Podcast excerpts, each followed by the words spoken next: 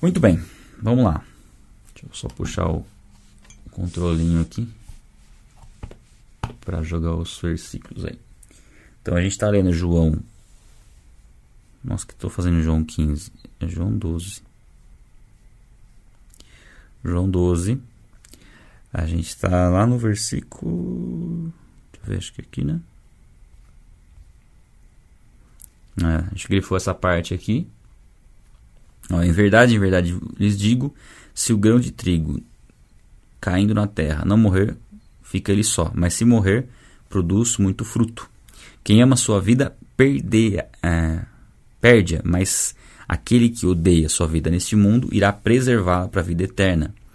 Se alguém me serve, siga-me, e onde eu estou, ali estará também o meu servo. E se alguém me servir, meu Pai o honrará. Então nós vamos, não vamos falar mais sobre esse texto, dá vontade de voltar a falar sobre ele, né? Mas a gente falou bastante ontem. Vamos seguir. Agora minha alma está angustiada. E o que direi? Pai, salva-me desta hora? Não, pois foi precisamente com esse propósito que eu vim para esta hora. Pai, glorifica o teu nome. Aí, é, tá, vamos, vamos pegar essa parte aqui. Eu vou até grifar de novo aqui. Primeira coisa, a gente vê que Jesus estava angustiado. Isso mostra a perfeita humanidade de Cristo. Jesus Cristo é 100% Deus e 100% homem. Ele assumiu uma natureza humana completa. E quando esteve na terra, ele não fez uso do seu poder divino para tornar mais fácil o seu sacrifício. Seu poder divino só foi utilizado na, na execução de milagres, de curas. Agora, o seu poder a sua humanidade ela foi é, plenamente vivida em todos esses aspectos, inclusive no momento de angústia, de dor. Né? A gente tem o Getsemane como o auge, eu creio que, do sofrimento psicológico e emocional de Jesus Cristo. É, a gente vai chegar lá ainda, a gente vai falar um pouco sobre o Getsemane, bastante na verdade, né? mas aqui mostra a angústia, né? como havia uma angústia por conta de saber o que aconteceria. É, tenta se colocar, é, é difícil, né? Mas tenta se colocar numa situação parecida, por exemplo. Você saber que daqui uma semana você vai sofrer como Jesus sofreu. Um exemplo, né? E o, o conhecimento dele era pleno, né? Em relação a isso, né? Ao que a toda a obra, né? Ele sabia o que aconteceria. Não era algo que talvez não acontecesse, não era algo que iria acontecer. Então essa angústia era por esse momento que chegaria. É, ao mesmo tempo que era um momento de angústia, né, que a gente vê aqui, também era um momento de, do propósito dele se cumprir. É por isso que ele coloca isso diante de Deus. Ó. O que, eu vou falar? Eu estou angustiado. Como, como homem, eu estou angustiado por conta do que vai acontecer. Mas o que, que eu vou falar? Pai, me salva dessa hora, se foi para isso que o Senhor me chamou. Ou seja, me tira dessa situação, sendo que eu vim exatamente por conta disso. Eu creio que aqui daria para a gente ficar o tempo todo só, ficando, só nesse versículo, que não precisaria nem sair daqui, né? Por quê? É, mostra muito da, do que nós precisamos ter como posicionamento em relação a, ao nosso serviço a Deus, ao nosso propósito de vida. Porque muitas vezes nós estamos é, com dificuldades e vem algum tipo de pensamento no sentido assim, poxa, as coisas poderiam estar diferentes, poxa, não, não, não precisava passar por isso, né, sabe? Vezes situações que a gente passou, inclusive situações difíceis, ou que a gente está passando, não precisava passar por isso. A pergunta é, será que não precisava? Será que isso não está dentro do propósito que Deus tem para as nossas vidas? Para transformar o nosso caráter e nos alinhar naquilo que nós precisamos fazer para glorificar o nome dele? Será que a situação que nós estamos passando e está ao redor não está contribuindo para que o, o, algo melhor nos aconteça? Né? Todas as coisas cooperam para o bem daqueles que amam a Deus. Então é, Jesus coloca isso. Eu estou angustiado, mas eu vou falar para me tirar dessa hora se foi exatamente para isso que eu vim. Então, o, qual que é mais, o que é mais importante nas nossas vidas? O mais importante é que a gente cumpra o propósito pelo qual nós fomos criados por Deus. Não tem outra coisa mais importante.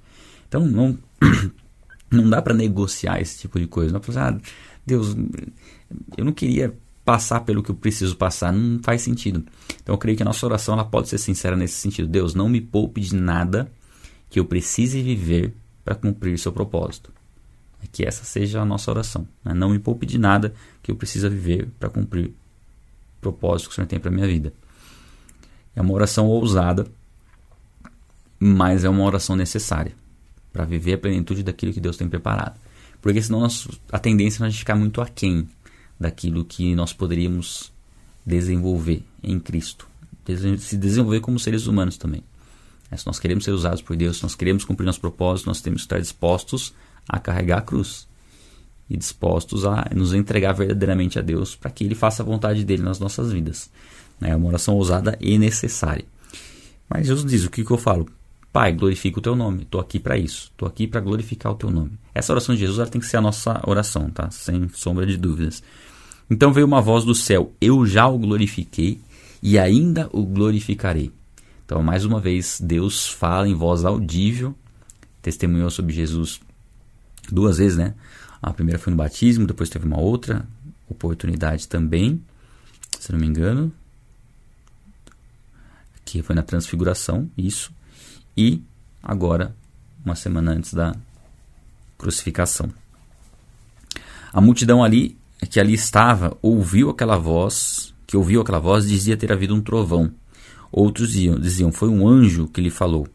Então Jesus, naquele momento que falou, houve um barulho. As pessoas ouviram, é, o que as pessoas ouviram foi um barulho, né? Foi parecido com a conversão de, de Paulo.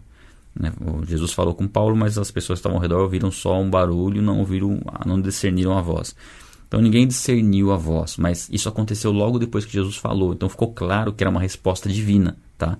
Mesmo porque Jesus confirma isso aqui, ó. Então Jesus explicou: Não foi por minha causa que veio essa voz, e sim por causa de vocês para que vocês vissem, para que vocês tivessem convicção de que eu não estou aqui por mim e eu fui enviado por Deus. Né? Então essa voz testificou, mas eles não compreenderam o que foi dito, né? e o propósito aqui era realmente testificar Jesus como Messias e o testemunho né, que Jesus tem falado tanto né, ao longo do Evangelho, que Deus o testemunha a seu favor, né, a favor de Cristo. As obras testemunham a favor dele. João Batista testemunhou a favor dele. Né? Tem tantas coisas, a palavra testemunha a respeito dele e o próprio pai testemunha de maneira né, é, real, assim, perceptível por parte das pessoas com essa declaração. Mesmo sem eles entenderem exatamente o que foi dito, mas só o fato de, da resposta vir após a oração de Jesus já, já demonstra isso. Chegou o momento deste mundo ser julgado e agora o seu príncipe será expulso. Aqui está falando da vitória de Jesus sobre a morte e sobre o diabo. Né? Sobre o diabo que tinha o poder sobre a morte. Né? A gente vê isso um pouco mais para frente lá no Novo Testamento, não recordo exatamente o, o livro, mas a gente vai passar por ele. É, que o poder da morte estava so, sobre o diabo. Né? Nós fomos libertos, não é Hebreus, nós somos libertos do, do medo da morte. Porque a morte, hoje nós sabemos que em Cristo a morte é o início da nossa vida eterna da eternidade, né? No reino dos céus. E isso só foi possível, só é possível pelo sacrifício de Cristo. E aqui chegou o momento de, do diabo é, pensar né, que estaria frustrando os planos de Deus através da morte de Cristo, quando na verdade foi exatamente o oposto. A morte de Cristo serviu para nos libertar do pecado, da opressão do diabo e do medo da morte o que Jesus declara. E a condenação do diabo, ela já está determinada. Já, o diabo já não tem mais a. Alguns perguntam, o diabo não pode se arrepender? Não. O diabo já tomou uma decisão com um pleno entendimento ali de quem Deus era. Né? O ser humano, ele foi enganado. E foi dada a oportunidade de se arrepender e se achegar novamente a Deus. E essa oportunidade veio somente por conta do amor de Deus em nosso favor e do sacrifício de Cristo no nosso lugar. E aí, né, ó, sequência. e eu, quando for levantado da terra, atrairei todos a mim. Aqui Jesus está falando da sua da sua crucificação, né, ser levantado, e também da sua da consumação disso, né, que é sepultamento, ressurreição des, dos mortos e ascensão aos céus em glória. Mas a, a, cruz, né, que representa uma maldição, a Bíblia diz, né, maldito aquele que for pendurado no madeiro, representa uma maldição. Jesus se tornou maldito em nosso lugar. Olha só. Mas, ao mesmo tempo, ela representa a, a consumação de uma obra, né, a consumação da obra redentora. Então, representa algo que glorifica a Deus. Por isso que mostra isso quando Jesus Cristo for levantado. Esse termo levantado, ele, pelo que eu vi nas Bíblias de estudo, ele era usado até para morte de é, de cruz e morte por enforcamento, esse termo de ser levantado. Então, tanto é que as pessoas começam a perceber que ele está falando que ele morreria quando ele for levantado. Aqui na sequência, ó, ele dizia isso significando com que tipo de morte estava para morrer. Ah, olha, olha que interessante. A multidão disse: Nós ouvimos da lei que o Cristo permanece para sempre. Como então você diz que é o filho que é necessário que o filho do homem seja levantado? Né? Quem é esse filho do homem?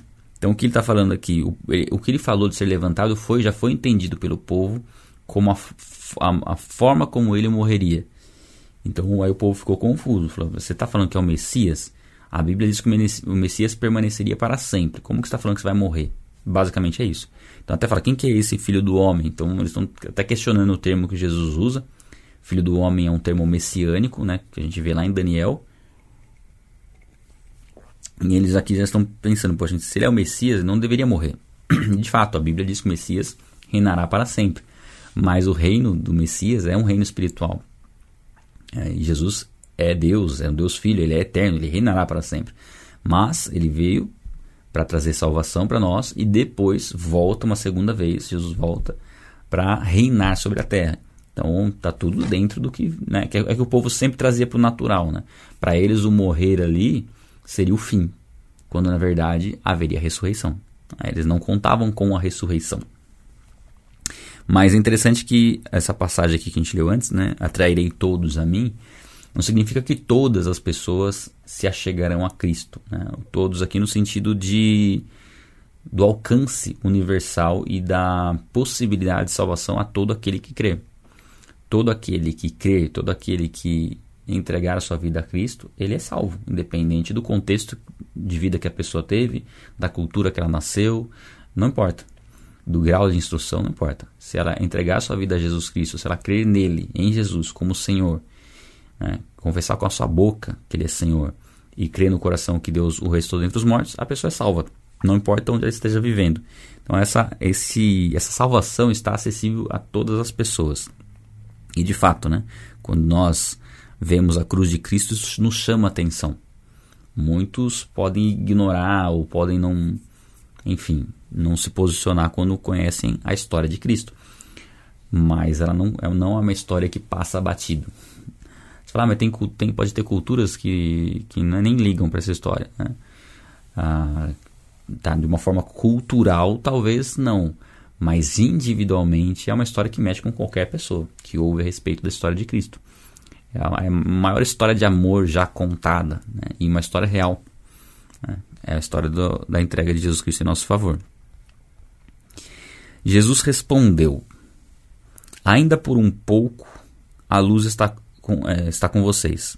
Andem enquanto vocês têm a luz, para que não sejam surpreendidos pelas trevas. E quem anda nas trevas não sabe para onde vai. Enquanto vocês têm a luz, creiam na luz, para que se tornem filhos da luz. É uma passagem muito legal também, né? E aqui, gente, essa passagem aqui, Jesus está falando no tempo em que ele está falando com eles, né, com as pessoas ali, com o povo. Essa é o último, último pronunciamento público de Jesus antes da crucificação. Depois a gente vai ver que todo o Evangelho de João se concentra numa mensagem específica para os discípulos, né? Para que eles estavam próximos de, de, Jesus. Dá a importância de você acompanhar o restante, tá? Porque agora entra num processo muito, muito é, íntimo do relacionamento de Jesus Cristo conosco. Onde nós vamos realmente só, só fica para esse final aquele que decidiu ser discípulo, né? É, a gente vai falar um pouco sobre isso. E aquele então ele está falando com aqueles que estavam ali, ó, aproveitem enquanto eu estou com vocês e que vocês tenham a oportunidade de me conhecer, porque depois não vai mais haver essa oportunidade. E para nós que estamos vivos aqui no ano 2000 e pouco, né? 2020, 2021, nem lembrava que era 2021. Mas não sei quando você está assistindo, de repente está assistindo isso aqui um pouco mais para frente. Mas nós temos a, a possibilidade, a oportunidade de crermos em Jesus. Eu comentei dois dias seguidos isso, né? Se nós abrirmos os nossos olhos de manhã, se nós tivermos condição de abrir os nossos olhos, é porque nós temos a oportunidade de entregar nossas vidas a Jesus Cristo. Vai chegar um momento em que a gente não vai ter condição de abrir os nossos olhos porque a gente vai estar morto. Basicamente é isso. E Então, o tempo em que nós estamos, né, é, que nós temos essa oportunidade, é um pouco do que representa isso, né? Aproveita enquanto a luz está com vocês, aproveita enquanto você está tendo a oportunidade de crer na luz e permanecer na luz. Que Jesus Cristo ele, é a luz do mundo, né? Aproveite enquanto você tem essa oportunidade. Por quê? Porque a ação do inimigo é ofuscar essa luz, né? ofuscar de você, porque ele jamais pode ofuscar a luz em si, porque a luz é Cristo e Cristo jamais será ofuscado pelo diabo. Né? Aqui a gente já viu que ele já venceu a, a, a morte, já venceu o diabo, então não tem nem possibilidade do diabo frustrar os planos de Cristo. Mas é, o diabo pode se colocar né, entre você e essa luz e aí você não consegue ver a luz. É, é essa a ilustração que a gente poderia colocar. Fazer com que você permaneça nas trevas. Então aproveite que você está tendo essa oportunidade hoje. Eu não falo da oportunidade de amanhã, eu depois falo de hoje, desse momento. De estar conhecendo a verdade. Você que está nos acompanhando pela primeira vez, segunda, terceira, e não tinha esse entendimento do sacrifício de Cristo em seu favor, aproveite essa oportunidade, porque muitas vezes, nós, aliás, nós não vamos saber quantas vezes nós teremos essa oportunidade. Deus é misericordioso, Deus sempre está nos dando a possibilidade né, de, de arrependimento, de sermos salvos. Esse é o amor dele por nós. Então, Deus é paciente né, e quer que todos cheguem ao arrependimento, mas vai chegar um momento em que não vai mais haver essa possibilidade. E nós não temos condições de definir quanto tempo a gente tem ainda antes de entregarmos nossas vidas a Jesus Cristo. E aquele que morre sem Cristo, ele está condenado. Não há uma segunda oportunidade após a morte. Então, a, a luz nós também podemos levar para esse lado. O que, que representa essa luz? Enquanto, por quanto tempo nós temos acesso a essa luz? Talvez enquanto nós vivermos. Talvez não. Eu estou falando talvez porque. É... Deixa eu só trazer esses dois exemplos para não, não ficar confuso. O primeiro exemplo é o seguinte: nós temos acesso à luz enquanto nós vivemos. Por quê? Porque nós podemos nos arrepender até o último minuto de vida. Então, faltou um, um, último segundo de vida, você pode se arrepender e entregar sua vida a Jesus Cristo. Mas, agora, nesse momento específico que nós estamos falando para a palavra, essa luz está brilhando de uma maneira muito mais intensa. O que eu digo é que, se nós não aproveitarmos essa oportunidade para decidir estar com Cristo, pode ser que o mundo esconda de nós essa luz que está acessível até o final da nossa vida. Deu para entender ou não? Eu acho que deu para entender, né? Então essa luz vai estar acessível até o final das nossas vidas ou até a volta de Cristo. Mas se nós não aproveitarmos de crer na luz, né, de estarmos na luz nesse momento em que ela está clara, porque a gente está falando a respeito de Cristo, o mundo né, e o diabo pode ofuscar isso de nós e, e chegar ao final da nossa vida e a gente não ter decidido permanecer na luz. Tá, tentei explicar de uma maneira assim mais, mais clara para não, não gerar confusão. Né? Mas é isso. Vamos seguir. Depois de dizer isso, Jesus foi embora e ocultou-se deles. E embora tivesse feito tantos sinais na presença deles, não creram nele, para se cumprir a palavra do profeta Isaías. Então, mesmo diante de tudo que Jesus fez, curou cego de nascença, eh, ressuscitou o morto quatro dias, fez inúmeros milagres, pregava e as pessoas é, admiravam a sabedoria com que ele pregava, foi recebido com sendo honrado como filho de Deus, muitos ainda não creram, apesar de tudo isso. Isso não deve nos surpreender hoje que muitas pessoas não creiam, apesar de todas as evidências, né, ao longo da história, apesar de tudo que Deus tem feito nas nossas vidas e, e pessoas terem visto isso, né, pessoas ao nosso redor e as pessoas não creem. É, a gente às vezes não, fala, não, sabe como, mas é porque realmente a, a, fé ela, ela é algo dado por Deus e uma vez que você a rejeita uma primeira vez, uma segunda vez, a sua mente vai ficando cauter, cauterizada. É cauterizada? É, cauterizada. Aquilo já não vai mais mexendo com você, aquilo já não vai gerando o que precisa gerar para que a gente creia, né? E é um pouco do que fala aqui, tá? Essa, essa passagem dá para a gente entender bem nesse sentido, ó. No, se cumpre a profeta, ah, se cumpre, se cumpre a palavra do profeta Isaías, que diz: Senhor, quem creu em nossa pregação? A quem foi revelado o braço do Senhor? Por isso não podiam crer, porque Isaías disse ainda: cegou os olhos deles e endureceu-lhes o coração para que não vejam com os olhos, nem entendam com o coração, e se convertam e sejam por mim curados. Bom, é, não é uma passagem simples né, da gente entender, mas é uma profecia que Isaías fala. Isso aqui não está só aqui, tá? Tem outras passagens que falam disso, né? Dessa, de Deus ter cegado os olhos e endurecido os corações. É um pouco do que a gente vê lá em Êxodo, quando fala que Deus endureceu o coração de Faraó. Bom, a gente pode tirar duas conclusões aqui. É, a gente pode ir para uma linha mais reformada, mais calvinista, e entender que Deus já determinou aqueles que serão salvos, e é Deus quem concede a fé e a capacitação para a pessoa crer, e para alguns ele não vai conceder isso, e essas, porque essas pessoas não foram escolhidas, que essas pessoas elas não, não são filhos de Deus, não serão salvos. E aqueles que serão salvos serão alcançados pelo Evangelho. Essa é uma, uma linha que trabalha mais com a questão da predestinação. E a outra linha é a linha que trabalha, que é o arminianismo, que trabalha um pouco mais, um pouco mais não, trabalha com a linha da, da do livre-arbítrio. O ser humano pode optar, que está a, a, a é, uma, é o passo do ser humano, né, do homem, é acreditar. Deus concede a fé, mas o passo do homem é acreditar. É, e aí, como, como seria possível entender essa passagem numa visão arminiana, ou seja, numa visão do livre-arbítrio do homem em crer. Poxa, como que o homem é livre se Deus cegou os seus olhos e endureceu o seu, o seu coração? Eu creio que é perfeitamente compreensível a gente trazer esse, esse entendimento do livre-arbítrio no seguinte sentido. Deus nos dá a oportunidade de crer. Deus nos, nos mostra, nos revela Cristo. O Espírito Santo nos incomoda, nos, nos convence do pecado, da justiça e do juízo. Agora, se nós resistirmos a essa voz, resistirmos a essa verdade, a própria forma como Deus nos criou, na mente, intelecto e tudo, e a própria fé, ela, quando nós rejeitamos algo de Deus, a, a tendência da nossa mente é se fechar para aquilo. E cada vez mais se fechar para aquilo. Quanto mais nós rejeitamos, mais aquilo se fecha, mais o nosso coração se endurece. Então, por exemplo, o faraó, quando ele negou o, o povo pela primeira vez, apesar dos milagres e ter visto o sinal ali, ele falou que ele falou que liberaria o povo e, não, e decidiu não, não liberar, e a Bíblia fala que Deus endureceu o seu coração, eu entendo dessa forma. Eu entendo que o fato dele resistir à voz de Deus naturalmente endureceu o seu coração. E aí o fato de falar que Deus endureceu o seu coração é porque Deus criou o ser humano de uma forma que quando ele resiste à verdade, naturalmente o seu coração começa a se endurecer. Naturalmente os seus olhos é, se tornam cegos, né? Ele é, é cegado naquilo, não consegue compreender aquilo de maneira plena. Então, podemos entender dessas duas formas, tá? Só para esclarecer, eu entendo que as duas formas se encaixam.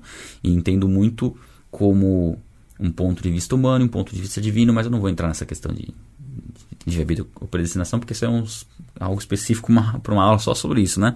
Mas é uma forma como a gente pode entender esse texto. Então, cegou os olhos deles e endureceram o coração, porque para que não vejam com os olhos, nem entendam com o coração, e se convertam e sejam por mim curados. Algumas outras passagens mostram, né, se eles se, se convertessem, né, eles seriam curados. Se eles se achegassem a Deus, seriam curados. E a gente vê que Deus, que Jesus está dando essa oportunidade, falando: eu estou falando para vocês, mas vocês não creem. Né? Isaías disse isso porque viu a glória dele e falou a respeito dele, né, a respeito de Cristo. No entanto, muitos dentre as próprias autoridades creram em Jesus. Olha que interessante, mesmo né, é, com essa profecia, muitos religiosos, muitos fariseus inclusive, creram em Jesus. Né? Só que aqui ele fala o seguinte: ó, mas por causa dos fariseus não o confessavam, para, que, para não serem expulsos da sinagoga, porque amaram mais a glória dos homens, vou grifar isso aqui, do que a glória de Deus. E quantas pessoas se encontram nessa situação? A pessoa crê, ela crê que Jesus Cristo é o Filho de Deus. Ela crê que Jesus Cristo realmente existiu. Mas, talvez, para não gerar um conflito na família, não confessa isso. Não assume essa fé. E a fé, ela é evidenciada por isso, exatamente por isso, por você enfrentar o que for para testemunhar a respeito da sua fé. Então, nesse caso aqui, a Bíblia diz que eles creram, mas tinham medo de confessar. Não se sabe como foi após a ressurreição, se de fato eles assumiram a fé ou se manteram da forma como eles né, estavam aqui. No meu, no meu, ao meu ver, né, é, esse tipo de fé não é a fé salvadora. É uma fé que até mesmo, se você for pensar, os demônios têm. Né? Porque a Bíblia diz que, ah, você crê que existe um só Deus? Tá, muito bem, até os demônios creem. Quero ver você agir né, em função daquilo que você crê. Porque o que você faz revela aquilo que você crê. E aqui, eles amaram mais a glória dos homens do que a glória de Deus. Então, para mim, fica claro que nesse momento, pela visão que eu tenho em particular, algumas Bíblias estudam, é, eu estava vendo, alguns entendem que eles eram pessoas salvas, mas que não tinham ainda é, manifestado isso publicamente. Mas, ao meu ver, isso já mostra que realmente não houve uma conversão genuína, pelo menos nesse momento. Pode ter havido depois da ressurreição. Mas nesse momento não, principalmente pelo versículo 43, né? Porque amaram mais a glória dos homens do que a glória de Deus. E quantas pessoas não se posicionam em Cristo porque ficam pensando o que, os familiares vão pensar, ah, o que, minha mãe vai pensar de mim, o que, que meu pai, isso vai abalar o relacionamento na família. E precisa ser abalado. Porque não há relacionamento numa família se não há Cristo. É um relacionamento que vai conduzir todos para o inferno. Então não faz sentido. Então, busque a Deus, um relacionamento com Deus, para ser transformado e transformar sua família, para que através da sua vida sua família seja salva. Né? A passagem que diz: crê no Senhor Jesus, será salvo tu, tu, tu e tua casa. Não é que automaticamente você creu, sua família vai ser salva, salvação é individual. Mas é natural que você, através do testemunho da transformação que Deus vai proporcionar na sua vida, você seja uma influência viva para os seus familiares que vão começar a perceber que de fato existe algo diferente em você, que há uma luz que brilha nessa casa agora e que essa luz ela vai ser insuportável até o momento em que eles se convertam a Cristo, né? creiam na salvação. Por isso a gente não pode deixar de confessar a nossa fé, seja no trabalho, seja onde for, com medo de ser mandado embora. Com lógico, você está no seu trabalho, você vai ter que seguir algumas diretrizes lá, você não vai poder ficar pregando no horário que você está trabalhando, você tem que trabalhar no horário que você está trabalhando. Mas você vai ter oportunidades ali, em momentos de pausa no trabalho, enfim, e na sua atitude no trabalho, sua honestidade e tudo mais, de testemunhar que você é uma pessoa que crê em Jesus Cristo. E a Bíblia diz para a gente sempre é, dizer a razão da nossa fé quando nós formos questionados. Né? Quando alguém questionar a razão da nossa fé, a gente expor isso de maneira clara. Então é necessário nós sermos essa luz. É necessário a gente não ficar buscando honra de homens, mas buscar glorificar a Deus. E Jesus clamou dizendo: Quem crê em mim, não crê. Peraí. Quem crê em mim, crê não em mim, mas naquele que me enviou. E quem vê a mim vê aquele que me enviou. Eu vou grifar aqui. Quem vê a mim vê aquele que me enviou. É interessante que é, Jesus Cristo nos dá a imagem perfeita de Deus, né? a representação perfeita, porque Ele é Deus. E de fato, sem Cristo, nós teríamos dificuldade de, de conhecer a Deus. Né? Na verdade, sem Cristo nós não teríamos condições. Essa, essa é a verdade. Nós não teríamos condições de conhecer a Deus. Mas eu digo no sentido assim de por ter as escrituras, por nós temos a Bíblia e a Bíblia narrar todo, toda a forma de Jesus agir em cada situação, isso nos revela Deus de uma forma que a gente nunca teria condição de saber. É, olhando para alguém, né, olhando para a forma como Jesus encarava as situações, conversava com as pessoas, nos mostra é, a pessoalidade de Deus. E se não fosse Cristo, é, a gente não teria. É, vou, vou, dar um exemplo. É, se nós tivéssemos só o Antigo Testamento, por exemplo, nós teríamos uma noção de quem Deus é e de como Deus é. Mas com Jesus Cristo, né, é, assumindo a forma humana, é muito mais intenso isso, né? O, o, relacionamento com Deus se torna muito mais pessoal porque nós conhecemos a pessoa de Jesus Cristo, né? Uh, eu vim como luz para o mundo, a fim de que todo aquele que crê em mim não pereça, não permaneça nas trevas. Né? Vou grifar aqui também. Então ele veio como luz, é muito do que a gente vê lá em João 3, né? A fim de que todo aquele que crê em mim não permaneça nas trevas. Ou seja, as pessoas estão, estão nas trevas.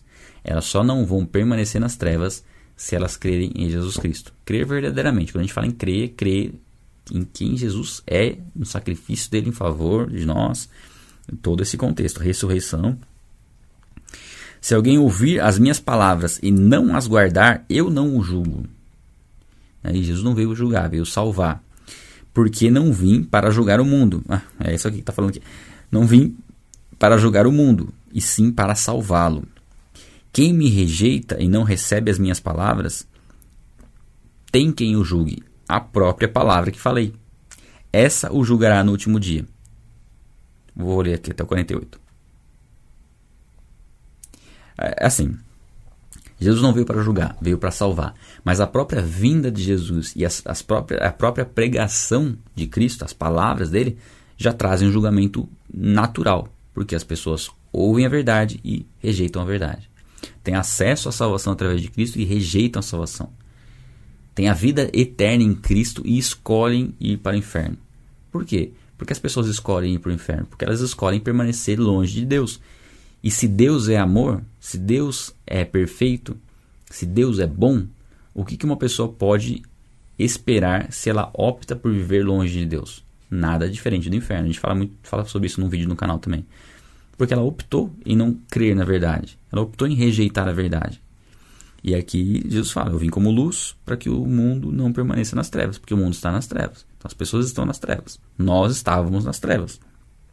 Em Cristo nós vamos para a luz. Então, quem rejeita as minhas palavras.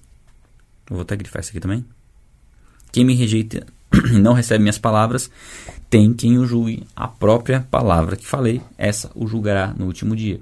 Então, no julgamento final, lá no trono branco, lá no juízo final, quando os ímpios res, forem ressurretos, né, ressuscitarem para serem julgados, o, a palavra que vai julgar é isso. É tanto a palavra que eles declararam, negando a Cristo, quanto a palavra que Cristo deixou registrada nas Escrituras para que a gente cresça. Ninguém vai ter a desculpa de, ah, nunca fiquei sabendo disso daí. Porque o Evangelho vai alcançar todas as nações. Se não alcançou, vai alcançar. E, no meu entendimento, ninguém morre sem ter acesso ao Evangelho. Você fala, ah, mas os índios? De alguma forma, a palavra chegou até eles. Né? Todo ser humano tem a consciência do certo e do errado, foi colocado isso por Deus em nós. Todo ser humano tem a consciência disso, dessa, dessa lei moral que existe, e isso aponta para Deus. Todo ser humano tem isso, por mais que ele negue. E todo ser humano consegue ver claramente as coisas criadas que apontam para o Criador. Isso aí está em Romanos, Romanos 1 e 2. Vai ser bem legal quando a gente lê Romanos, né? Romanos 1 e 2. Então isso já torna o ser humano indesculpável, porque ele percebe a própria maldade e entende que há necessidade de render graças a um Criador. E eu entendo que o ser humano que, entende, que, que percebe isso e deseja né, render graças ao Criador, Deus prepara um momento para que ele o conheça. Ou vai enviar um missionário, ou vai enviar uma folha da Bíblia, ou vai, vai dar um sonho. De alguma forma ele vai alcançar aquela vida que entende né, o certo e o errado e quer fazer o que é certo e quer conhecer a Deus. No meu modo de compreender, ok? O gato tá querendo sair ali. Ó. Tá acabando, fica tranquilo aí. Ah, tá. Porque não falei por mim mesmo, mas o Pai que me enviou, esse me ordenou o que dizer e o que anunciar. Então, Deus enviou Cristo, o que Cristo fala é o que Deus fala. E sei que o, meu, o seu mandamento é a vida eterna. Olha só, a vida eterna é um mandamento. Ó. Por, é, portanto, as coisas que eu digo exatamente, digo exatamente assim como o Pai me falou. Espera só abrir a porta pro, pro gatinho sair.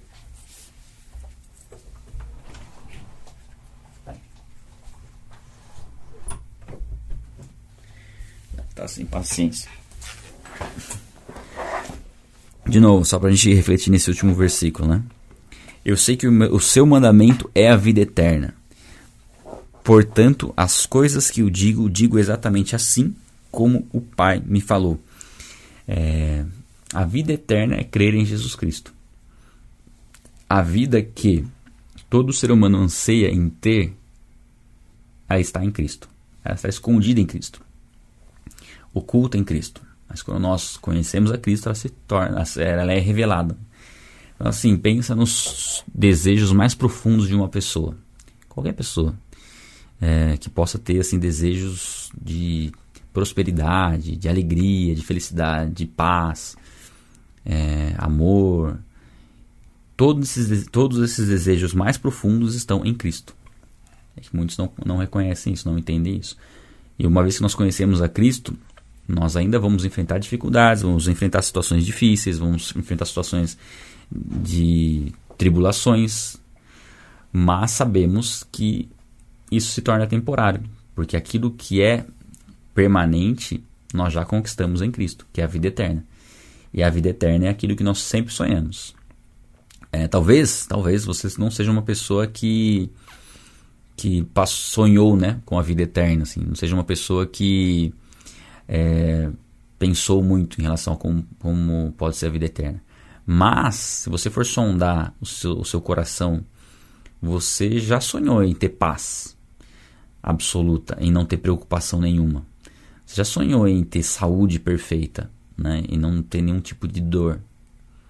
Né? Você já sonhou em ter um relacionamento perfeito com as pessoas, né?